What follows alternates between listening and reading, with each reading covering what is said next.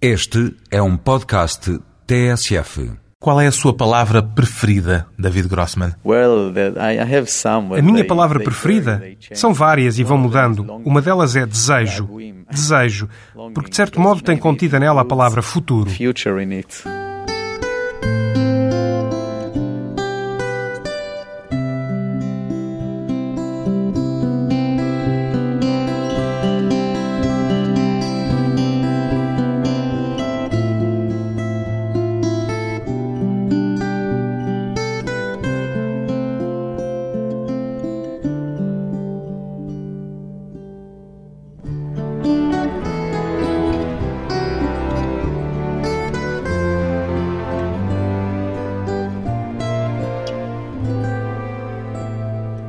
David Grossman, 50 anos, escritor israelita. O que é que é para si mais importante, David Grossman? Os seus romances ou a sua atividade política? First and foremost, it's the novels. Antes de mais, vêm os romances. Sei que normalmente as pessoas ficam muito desiludidas comigo porque desejam que eu dê mais importância às questões políticas, mas sabe, escrever reportagens acho que é algo que quase toda a gente pode fazer. São situações que existem por todo o lado. Só é necessário um certo poder de síntese para as descrever. Para escrever um romance é preciso inventar, é preciso abrir-nos, é preciso esvaziar-nos completamente e deixar que a história nos invada. E isso é algo que me dá muito mais alegria. And this is something that uh, well, it gives me much more happiness. Mas costumam fazer-lhe mais perguntas sobre política do que sobre os seus romances? Yes, I think this is something Isso é algo que todos os escritores israelitas sofrem, porque vimos de um país e de uma região altamente politizados. Algo que sofrem? É penoso? Yes, because all Israeli writers that I know Sim, porque todos os escritores israelitas que eu conheço não gostam de ter de responder, antes de mais nada, a perguntas políticas. Há um ano publiquei um livro em italiano. É uma história sobre ciúme, sobre um marido que tem imensos ciúmes da mulher. Eles vão juntos num carro fechado toda uma noite, que é uma situação muito claustrofóbica. A primeira pergunta que me fizeram em Itália foi se essa situação claustrofóbica era uma metáfora para a relação entre israelitas e palestinianos. Is this claustrophobic car a metaphor for the situation between Israelis and Palestinians? E não era. Não era. Eu respondi, mesmo sendo israelitas, nós temos o direito de ter ciúmes. Não nos roubem esse direito. Acha que os leitores israelitas leem os seus romances para esquecer a situação, para tentar recuperar a sensação de ser esse cavaleiro dentro da armadura? Well, I think Acho que, se é que posso tentar adivinhar, creio que os meus leitores, ao lerem os meus livros, recordam coisas que já tinham esquecido. Deixe-me então perguntar-lhe isto ao contrário. Ao escrever, escreve para esquecer a angústia cotidiana dessa situação tão intensa ou, pelo contrário, para pensar e refletir sobre ela? I'm not an escapist in my nature. Eu não sou por natureza um escapista, alguém que tenta fugir da realidade. E de qualquer modo, mesmo que o fosse, a realidade em Israel é algo de que não podemos fugir. Ali a realidade é como um ácido, corrói todas as camadas protetoras que tentemos erguer em nosso redor. Eu escrevo porque acredito que, através da ficção, consigo compreender melhor e de um modo mais elaborado a minha situação e até mesmo a minha situação política. Quando escrevo sobre as ansiedades de uma família típica de judeus israelitas, penso que posso, de certo modo, entender as grandes questões políticas. Consigo ver como a ansiedade domina o nosso comportamento. Vejo como nós, enquanto indivíduos, não temos qualquer confiança na possibilidade de virmos a ter um futuro. How we as individuals do not have any confidence in the fact that we might have a future. A sensação de não haver futuro? Isto pode parecer estranho, mas se ler num jornal português que o governo português planeia a colheita de vinho de daqui a 20 anos, isso soa perfeitamente normal. Em Israel as pessoas não fazem planos para daqui a 10 ou 20 anos? Não nos atrevemos, porque não sabemos se haverá um futuro. Sempre que tentamos pensar em Israel daqui a 20 anos, sentimos um aperto no coração, como se violássemos um tabu ao permitirmos-nos demasiado futuro. Não acreditamos que haja um futuro para nós, por o passado ter sido tão trágico, por sabermos como uma família é frágil, como o corpo humano é frágil, como são frágeis as relações entre as pessoas. E esse reconhecimento da fragilidade torna as pessoas mais fortes ou tem o efeito contrário? Well, Torna-nos bastante sóbrios. Não temos ilusões acerca dos seres humanos, acerca de nós próprios e, claro, acerca do futuro. Creio que isso nos deixa muito mais frágeis, sim. Very, very, fragile, yeah. E desesperados, por vezes? Maybe it's easier to be desperate when despair is so much formulated in your psyche. Talvez seja mais fácil ser desesperado quando o desespero já faz parte da nossa mente. Não quero que as pessoas fiquem com uma impressão errada. Apesar de tudo o que disse, Israel é um lugar muito vibrante, cheio de vida. Você já lá esteve. Assim que aterramos em Israel, sentimos a energia, a vibração e a movimentação das pessoas, a emotividade e o carinho entre as pessoas. Está lá tudo isto. É um país de contradições. E isso é que torna aquele país tão interessante e intrigante que nos faz querer tentar captar todas as nuances da realidade. Ou seja, nada é insignificante, tudo é de certa forma importante. Nada é irrelevante, tudo é relevante, tudo está interligado, tudo tem um significado, um significado muito pessoal. Para um cidadão americano não é muito importante se o presidente é republicano ou democrata. É importante, claro, mas. Bem, nos últimos anos essa divisão para os americanos tornou-se muito mais sensível do que costumava ser. Yeah, but there are some layers and buffers between you and the, and the policy of the president. You will be affected, but not in an existential way. Sim, mas há várias camadas e uma espécie de biombo entre os cidadãos e as políticas do presidente. São afetados por elas, mas não em termos da sua existência. E isso em Israel não é assim? Not in Israel. In Israel, it is a matter of life or death não, em Israel não é assim. Lá é uma questão de vida ou morte quem é o primeiro-ministro. Por isso é que as pessoas se dividem tanto, porque estão a lutar pelas suas vidas, lutam umas contra as outras e sabem que estão a lutar pelas suas vidas, que lutam umas contra as outras. Porque se vencer um político de extrema-direita, eu sei que a minha situação lá e a minha vida e a vida dos meus filhos estarão em risco. Receio pela existência do próprio Estado de Israel, mas sei que as pessoas de extrema-direita pensam que se a minha visão do que Israel devia ser se impusesse, eles estariam condenados. E devido a esta polarização, a estas posições extremadas, a animosidade interna é muito profunda. É por isso, por causa dessa consciência, que os seus romances costumam ter diferentes pontos de vista, têm habitualmente vários narradores diferentes? I think this what uh, makes Creio que é isso que faz com que nos tornemos escritores, a necessidade de observar uma situação do maior número de pontos de vista diferentes. Eu quero saber como as outras pessoas veem a realidade. Se me pedisse que escrevesse um romance sobre a nossa entrevista, eu escrevê-lo-ia sob o seu ponto de vista, sob o meu ponto de vista, talvez do ponto de vista da pessoa que vai ajudá-lo a editar esta entrevista e que se calhar estará a pensar no seu novo amor. Tentarei expressá-lo do maior número de pontos de vista possível. Acontece o mesmo quando considero a situação política política. Quero vê-la do maior número de perspectivas diferentes, inclusive do ponto de vista dos nossos atuais inimigos. É um processo consciente esse de tentar dar aos teus leitores a sensação de serem, de certo modo, outra pessoa? Para mim é um dos meus maiores prazeres tentar eh, ser outra pessoa. Yeah, to read reality through the eyes of someone else, to be able to sense it with the, the sensitivities of another human being because Sim, ver a realidade através dos olhos de outra pessoa, conseguir senti-la com a sensibilidade de outro ser humano, porque normalmente as nossas vidas são tão separadas das dos outros.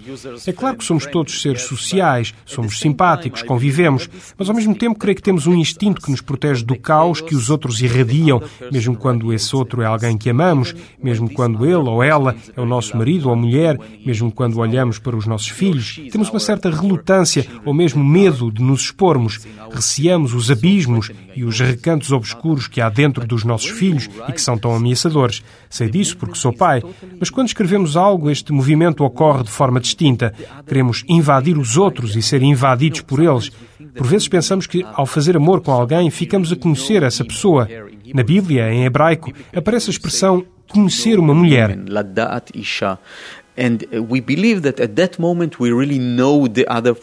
Acreditamos que nesse momento ficamos a conhecer essa pessoa por dentro, mas isso é uma ilusão, porque nesse momento somos atraídos sobretudo pelos elementos mais doces e belos do nosso parceiro.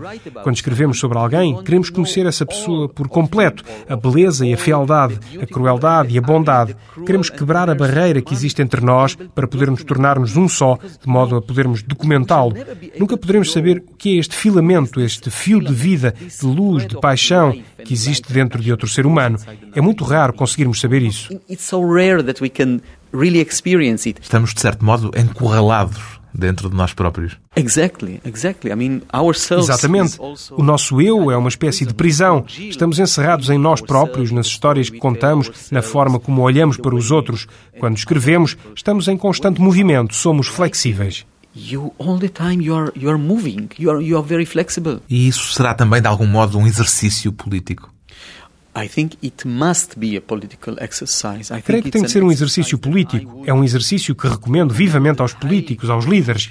Devem tentar observar a realidade do ponto de vista dos outros, dos nossos inimigos, por vezes. É muito importante. Isso não enfraquece os nossos próprios pontos de vista, de forma alguma, torna-os mais complexos e mais ligados à realidade.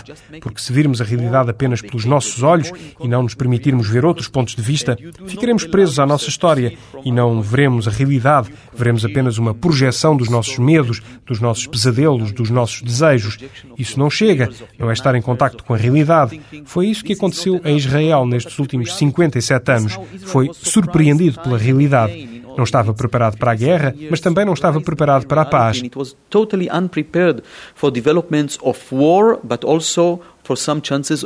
O desafio de tentar encontrar um ponto de equilíbrio numa região em conflito permanente. Depois de uma curta pausa, voltamos com o escritor israelita David Grossman e o trauma do Holocausto, mesmo para quem não o viveu.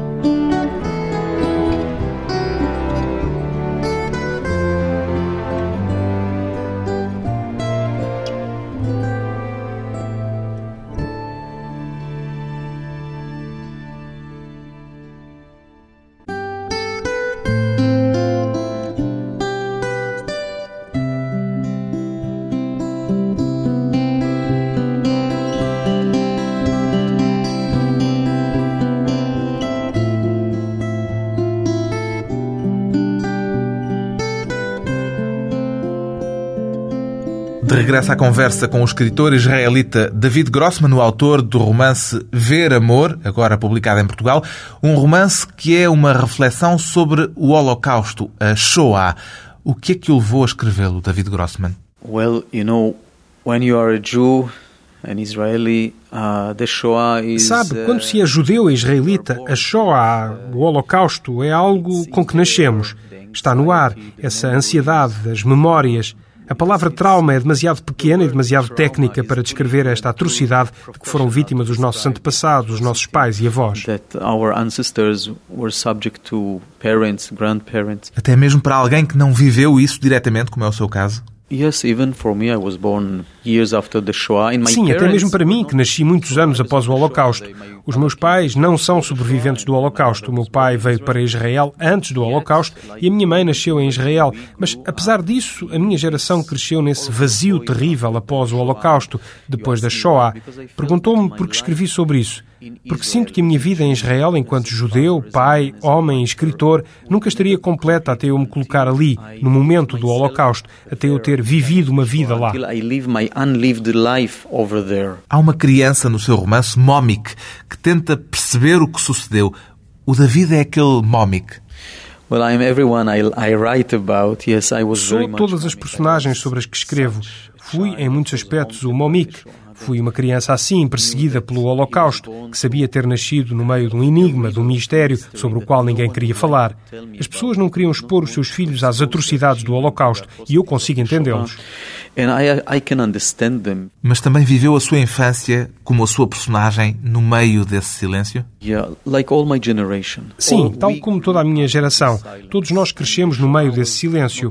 O Holocausto só foi mencionado em 1961, a quando do julgamento de Eichmann, em Israel. Eichmann foi um dos líderes nazis, foi uma das pessoas que orquestrou a solução final, esse plano horrível. Ele foi trazido para Israel, onde foi julgado e executado. Foi a única pessoa a ser executada em Israel. E que ideia que o David tinha do Holocausto antes desse despertar coletivo das memórias com o julgamento de Eichmann? Creio que era algo muito semelhante ao que acontece ao Momik na minha história. Ele ouve de todas as pessoas que o rodeiam, de todos os sobreviventes do Holocausto que o rodeiam, a expressão a besta nazi. Era assim que se referiam ao nazismo. Também chegou alguma vez a pensar, tal como Momik, a sua personagem, que ao falarem da besta nazi estavam a falar de um animal, de um animal a sério? Yeah, in the beginning when I was six, seven, I really believed that there was a Sim, de início, quando tinha seis ou sete anos, acreditei mesmo que era um monstro. Talvez os meus filhos hoje em dia pensem o mesmo de algumas criaturas de ficção científica. Havia um monstro horrível que atormentava os nossos pais e avós, que os humilhava. O meu Momik tem tanto medo e sente-se tão ameaçado por esta noção da besta nazi que está sempre a perguntar o que era esta besta nazi. Ele tem uma vizinha, a Bela, que é a luz da vida dele, e ela não quer dizer-lhe porque, mais uma vez, ela não quer que ele saiba o que foi a besta nazi. Mas o Momik é uma criança que, ao sentir-se ameaçada por algo, é levada a investigar cada vez mais essa coisa. Ele quer saber e nunca desiste. E, por fim, quando a Bela dá uma passa no cigarro e dá um suspiro, um suspiro muito judeu. Jewish Yiddish sigh, you know. Oi, something like that. And she tells him Diz-lhe que a besta nazi pode sair de dentro de qualquer homem se receber os alimentos e o tratamento apropriados. Ela diz-lo de forma irónica, é claro, mas Momik tem apenas 9 anos e leva-a a sério. Por isso começa a colecionar todo o tipo de animais, uma tartaruga, um ouriço, um corvo, um gato, e coloca-os numas caixas na adega, por baixo da casa, onde viviam sobreviventes do Holocausto. Lá ele tenta fazer crescer uma besta nazi para, quando ela aparecer, ele poder domesticá-la e mudá-la para que pare de torturar todas as pessoas que o rodeiam. Viveu, passou por algo semelhante a isso ou é tudo apenas ficção?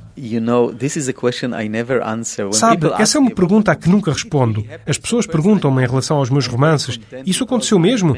Fico muito satisfeito porque consegui descrever algo que parece verídico, mas nunca respondo até que ponto vai a realidade e onde começa a ficção. A partir do momento em que o escrevi, tornou-se verdade. Perguntei-lhe isto porque o seu Momik decide ser escritor, torna-se escritor como o David é hoje. Sim, isso é algo que quis fazer desde muito novo, isso é verdade. Ainda voltando ao tal silêncio sobre o Holocausto, esse silêncio era um modo de tentarem protegê-lo. Será que esse silêncio, que se pretendia protetor, não acabou por se tornar, de certa forma, o contrário, ainda mais traumático? Tem toda a razão. Posso dizer isto não apenas pela minha experiência enquanto criança, mas enquanto pai. Quando o meu filho mais velho, o Jonathan, tinha 3 anos, ouviu falar pela primeira vez no jardim infantil na Shoah. Em Israel ouve-se falar disto desde pequenino. E ele perguntou-me, paizinho, o que foi a Shoah? O que são os nazis? Nós somos judeus. O que significa ser judeu? Porque nos fizeram aquilo a nós. E eu senti. O meu primeiro instinto foi: eu não quero que ele saiba.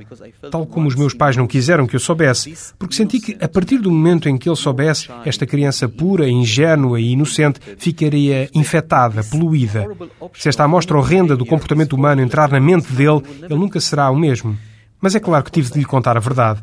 E viu o efeito que isso teve. Vi a cara dele ensombrar-se, vi o cérebro dele a funcionar. De repente abriram-se novos horizontes negros na mente dele. New black horizons were open to him. E o que é que lhe respondeu quando ele perguntou o que é que significa ser judeu? Quando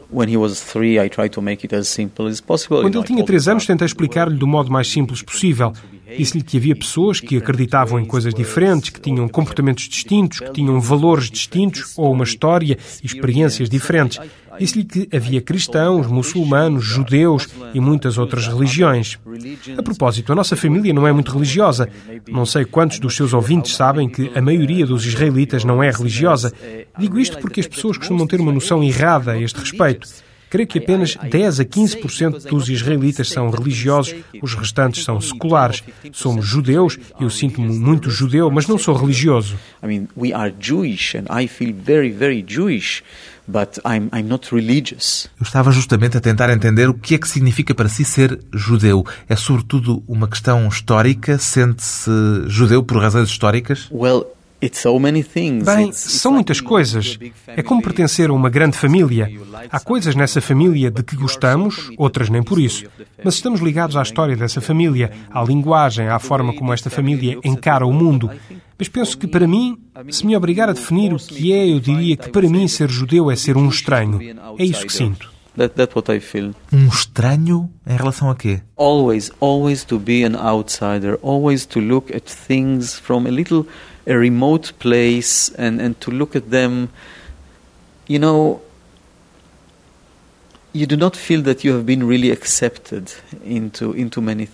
É ser sempre um estranho. É olhar sempre as coisas de um lugar remoto. Sentimos não ter sido aceitos em relação a muitas coisas. Sentimos que não somos parte integral de coisas que os outros integram. Creio que esta é também a tragédia dos judeus. Por toda a história fomos considerados uma metáfora para algo diferente. Somos sempre uma fábula, uma parábola de algo distinto. Nunca fomos considerados um povo em si ou apenas seres humanos, como todos os outros. Fomos sempre uma alegoria para algo, uma lição para os outros que devem observar-nos para ver o que pode acontecer a um povo. Penso que temos esta tendência impregnada em nós. Ao longo da história fomos sempre uma história que transcende a vida. Desde os tempos da Bíblia, fomos nós que escrevemos e ao longo da nossa trágica história, do Holocausto, da criação do Estado de Israel, até mesmo coisas como o raid a Entebbe ou as batalhas da Guerra dos Seis Dias.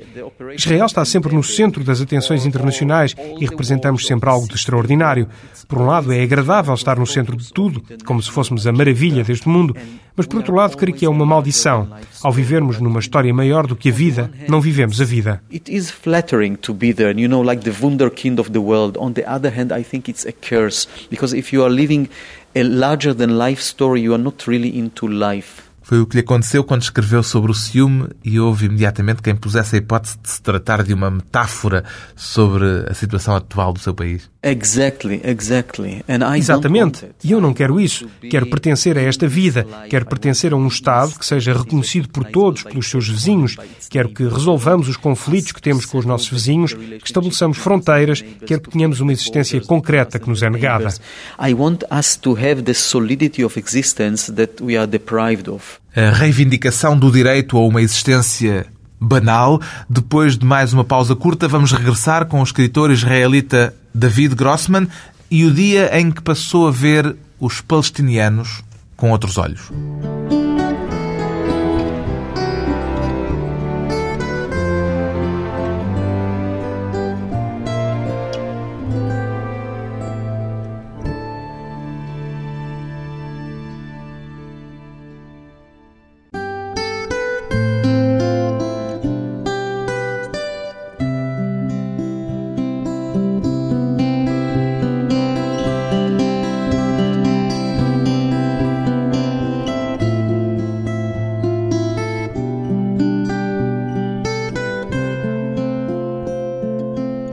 Convidado hoje para a conversa pessoal e transmissível, o escritor israelita David Grossman.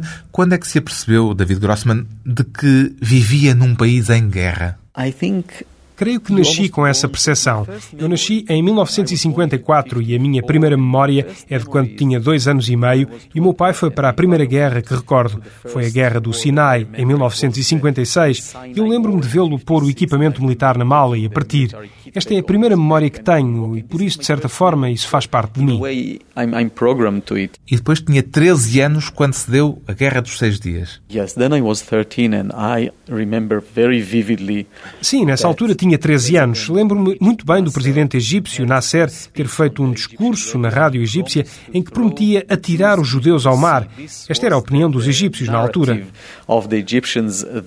Foi aprender a nadar depois desse discurso? Imediatamente. Really? A sério? Eu estava a brincar. Pensava que sabia. Eu era uma criança de Jerusalém e em Jerusalém não há mar. Por isso não somos grandes nadadores. Somos grandes caminhantes, mas não somos grandes nadadores. Pedi imediatamente aos meus pais que me inscrevessem nas aulas de natação da Associação Juvenil Local, onde havia uma das duas únicas piscinas em Jerusalém, para estar preparado quando me atirassem ao mar. Foi um momento angustiante? It was I was terrified. Everyone was terrified. This war, you know, Foi. Eu estava aterrorizado. Estávamos todos. Esta guerra, as pessoas costumam esquecer isto, mas nesta guerra que foi de certo modo imposta a Israel por Nasser, o presidente egípcio, nós tínhamos a certeza de que morreríamos. Lembro-me que as emissões em hebraico da rádio do Cairo prometiam não só que nos viriam atirar ao mar, como além disso violariam as nossas mães e irmãs. Eles falavam muito abertamente sobre o que nos iriam fazer, e eu lembro-me que na primeira noite no abrigo parecíamos um rebanho de ovelhas que tremia de medo. Começaram a cair bombas em cima de nós, a minha escola ficou danificada, a nossa casa também. E então, às 11 da noite, o chefe do Estado-Maior da Força Aérea Israelita derrotou as forças aéreas do Egito, da Jordânia e da Síria, o que para nós foi um milagre. Nós acreditámos mesmo que tínhamos sido salvos. Em seis dias mudámos a geografia do Médio Oriente, mudámos a história. Foi uma grande vitória. Mas o pior é que acabou por ser a nossa catástrofe, pois ocupámos imensos territórios. Isto é algo que eu entendo bem. De certa forma, éramos fisicamente tão pequenos que, ao anexar tantos territórios, ficámos demasiado confiantes. Tornámos-nos maiores, possuímos mais terra, começámos a sentir-nos muito fortes e apaixonámos-nos pela ocupação. It gives you a feeling of confidence. You become larger. You have more land. You feel yourself very, very strong. And then we fell in love with this occupation. O David, nessa altura, era adolescente e já uma vez disse que viveu nesse período uma mistura entre uma energia sexual própria da adolescência e a energia da ocupação. Como é que era essa mistura? Well, Creio que é quase natural. Quando temos aquela idade, e isto aconteceu com toda a minha geração, as energias da chegada à puberdade e da conquista, o erotismo de ser um conquistador, o sentimento de ser mais forte do que os outros, de ir olhar nos olhos as pessoas que subjugáramos, havia algo de erótico e totalmente desconhecido para nós. Embriagámo-nos com este poder. Agora é muito fácil criticá-lo, mas quero que entenda como era a situação na altura. It's easy now to criticize it, but I want I want you to to understand what was the situation then. Na altura o David era muito mais conservador do que é agora. Yes, I think well, like I think Sim, creio que era. Creio que toda a minha geração Antes de mais, eu era muito orgulhoso, estava aliviado. Estava aliviado porque tinha tido a certeza de que ia morrer, estava convencido que não veria mais nenhum ano novo. E de repente, nós não nos limitámos a sobreviver, como tornámos-nos tão grandes e tão triunfantes, quase uma lenda, que pensei, temos de ensinar-lhes uma lição. Foram eles que nos impuseram esta guerra, os árabes. Por isso, nós devemos castigá-los, devemos pará-los de uma vez por todas. Creio que precisei de alguns anos para me acalmar e para ver os perigos da ocupação.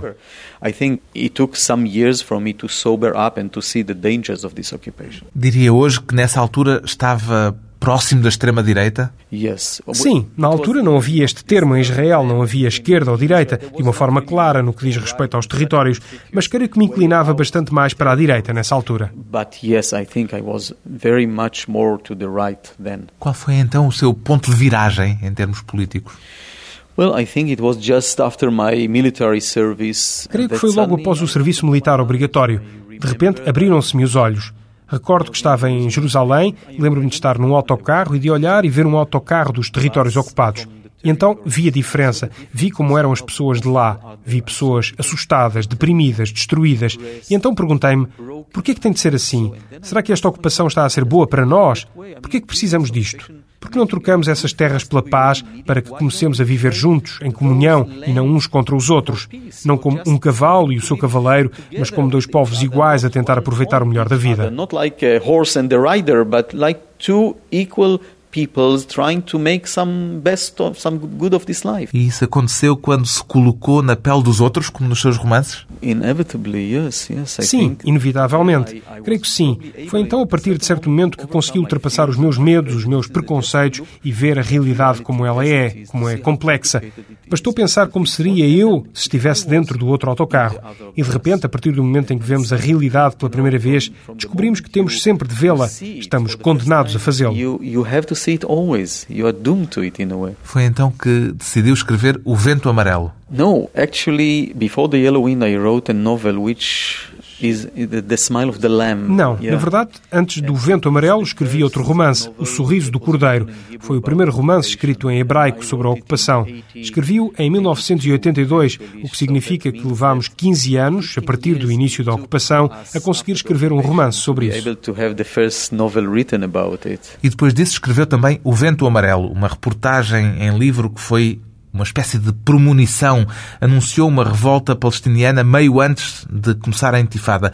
Sentiu essa premonição? Sentiu que estava a ser, de certo modo, premonitório ao escrever aquele livro? I just remember the first day after I came back from Lembro-me apenas que no primeiro dia após o meu regresso dos territórios ocupados, visitei o campo de refugiados de Deixesh e vi a miséria e a frustração daquelas pessoas.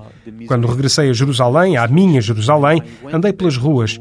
Os civis de Jerusalém, as pessoas que estão afastadas de tudo o que é militar, emocionalmente sentiam-se seguras, protegidas. Ninguém imaginava que os palestinianos nos iriam invadir. Senti-me como um mensageiro portador de más notícias e sabia que ninguém queria ouvir-me. Quando escrevi o livro O Vento Amarelo, que é uma espécie de reportagem, passei nove semanas em vários territórios. Conheci colonos, palestinianos, presos, todo o tipo de pessoas. E quando acabei de escrever o livro, apercebi-me de que esta situação não poderia durar para sempre e que teríamos. Lembro-me que na minha primeira entrevista após a publicação do livro em Israel, afirmei que teríamos de enfrentar um período de, como se diz, de revolução nacional de revolta, creio que foi a expressão que usei, uma vez que o termo intifada ainda não existia. E as pessoas pensaram que eu estava louco, até mesmo o primeiro-ministro na altura. And people, of course, said, "Come on, you're crazy." And, and even our, our prime minister then. Uh, Nessa altura era Yitzhak Shamir. Yitzhak Shamir was an extreme hardliner, right-winger. O Yitzhak Shamir, que era um conservador de extrema direita, eu entrevistei-o quando era apresentador do noticiário da manhã da rádio local e perguntei-lhe quanto tempo ainda pensava ele que os árabes, que os palestinianos continuariam a ser tão obedientes quando começariam a rebelar-se contra a nossa ocupação. Ele ficou, ele passou-se, bateu com os punhos na mesa e disse and he and he hit with his fist on on the table like that, and he said. You, with your literary invention, your o senhor, com as suas invenções literárias, com a sua imaginação, pode escrever todas as mentiras que quiser na sua ficção. Os palestinianos nunca se sentiram tão bem como se sentem agora. A situação deles nunca foi tão boa como tem sido sob o nosso domínio. Ele nunca dizia ocupação. Isto foi em setembro de 1987 e três meses depois começou a intifada. And that was in September 87 and three months later the Intifada started. Deixe-me fazer-lhe uma pergunta que pode parecer um bocadinho fútil, mas de que gostava de saber a resposta. Quando começou a Intifada, qual foi a sua primeira reação? Foi eu tinha razão ou foi, pelo contrário, meu Deus, está a começar? I think there was for me there was a feeling of something that was inevitable, just inevitable. Creio que para mim foi mais uma sensação de inevitabilidade. Era inevitável. De certa forma senti que sabia que ia ser um período horrível. Lembro-me que o primeiro ano da primeira intifada foi horrível. Senti que talvez fosse algo que nós israelitas tínhamos de pagar. Era algo que tínhamos de pagar pela nossa estupidez, pela nossa cegueira, por não termos encarado de frente a realidade, por não termos querido abrir os olhos e fazer o que devíamos ter feito. É muito importante para mim dizer isto. Quando falamos da situação, mesmo agora, não é uma questão dos maus, os israelitas, e dos bons, os palestinianos. Foi assim durante vários anos. Por vezes, Israel representou claramente os maus e os palestinianos eram os bons, outras vezes era ao contrário. Eles eram os maus e nós éramos os bons. Agora a situação é tão confusa que não há um lado bom e outro mau. Os dois lados estão tão distorcidos, tão interligados, que precisam de muita ajuda do exterior para começar a avançar na direção certa. In their distortion together, they need a lot of help from the outside to start to move towards the right direction. Já alguma vez lhe chamaram traidor no seu próprio país, David Grossman? Yes, of course, and even by people like Mr. Sharon, who today says exactly the, th the same things that I used to say, uh, me and my friends used to say 20 years ago. He says Sim, claro. Até mesmo por pessoas como Ariel Sharon, que hoje em dia defende as mesmas coisas que eu costumava defender, eu e os meus amigos, há 20 anos. Ele agora diz que a ocupação é impossível e errada, quando eu e vários outros já o dissemos há 20 anos, tendo então sido considerados traidores. Recebi todo o tipo de ameaças e fui vítima de todo o tipo de sabotagens no carro e em casa. Escreveram-me cartas.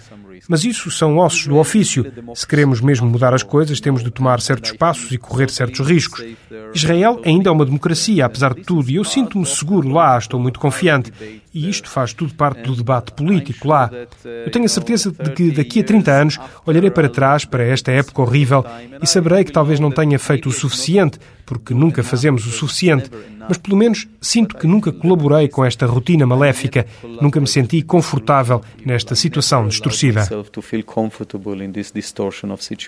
A atitude cívica e política do escritor israelita David Grossman, o autor do romance Ver Amor, edição Campo das Letras.